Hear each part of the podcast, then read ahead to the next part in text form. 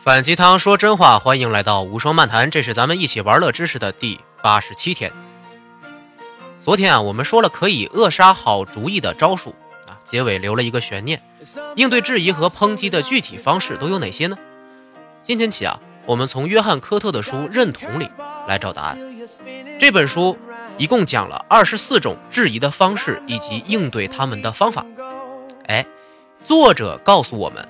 当我们提出的意见受到了质疑时啊，不要抗拒和回避，因为你最应该注意的是其他的观众，而不是质疑你的人。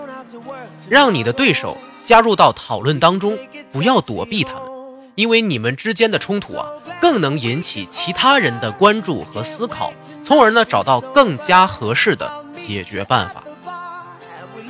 当你提出一个全新的建议或者方案的时候啊。敌人的第一个大招就是从根本上否决你的全新提案。第一种常说的话啊：“我们目前已经很棒了，为什么要变呢？”这是人们拒绝变化的时候常用的问句啊。我们现在看着并没有什么问题，为什么要做一些和原来不一样的事儿呢？你的对手认为啊，现在完全不需要改变，但是实际上改变是必须的。因为你并不知道，在某个角落里呀，也许就藏着那些正在创新的人，等着取代你的位置呢。诺基亚的高官们，认为自己完全没有问题，但是却被苹果瞬间杀死。你不变，就会被寻求改变的人干掉。那么这时候啊，你就可以应对说：“确实如您所说，我们现在。”还不错，但是所有公司失败的原因几乎都是无法跟上变化的潮流，这点是可以肯定的。变化是我们能够跟上时代的唯一办法。我们之前的成功不也正是因为做出了改变吗？第二种常见的问题哈，钱才是唯一的现实问题。这些人呢会把所有的问题归因为资金不足。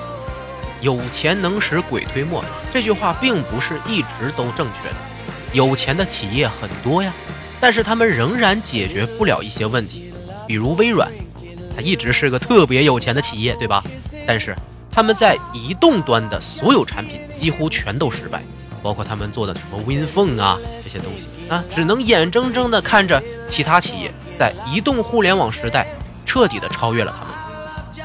所以啊。面对这种反驳的时候，首先指出对方意见啊是有合理之处，钱确实是个问题，但是钱绝对不是唯一的问题。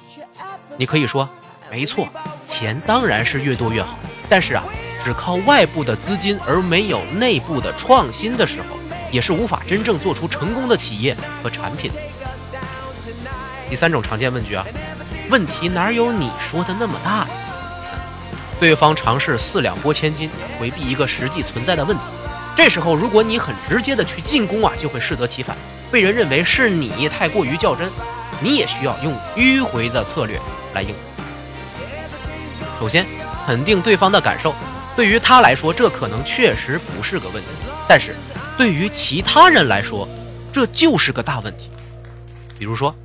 在课堂上给学生们人手配一个 iPad 进行课件的这种先进的学习方式，富人们就会说，这个没必要吧？现在谁家没有平板电脑啊？他们自己带呗。嗯，富人们有钱，他们会认为这是合理的。但是对于某些家庭不太宽裕的孩子来说呀，他们家里真的没有平板电脑，这就是个大问题。这时候你可以说，或许对于我们来说，这个问题是没有那么大的，但是。对于因此而处于不利境地的人来说，这些问题看起来可没那么小。第四种常见问句，你的意思是我们一直不够尽责呗？啊，对方将问题转到了对对方做的不够好的指责上，偏移了问题的本质。这时候不能着急，你的应对策略应该是啊，立刻否定你是在指责任何人，你的本意是要帮助对方。对方这种态度很容易激怒你啊，进而就把矛盾转移到了你的目的上。如果你慌乱了，就会使你忘记本来的说法和理念；但是如果过于激烈，很容易就演化成争吵和失态。最好的办法就是先捧一下对方，然后把你的好意和善意展现出来就可以了。你可以说：“不，我的意思是呢，你们在缺乏这些必要的条件的时候啊，已经做得非常棒了。而我的提议呢，是为了把这些条件给你们补充进来，从而可以让你们做得更好。你们总不会拒绝变得更好的可能性吧？当对方试图从根本上否决你的时候，你就要立刻摆正你的本意，笃定你的提议的好处和本质，不要被带偏。态度上可以做到谦逊，但是这不代表服软。那么，当对方对你进行人身攻击的时候，又该怎么办呢？我们明天再说。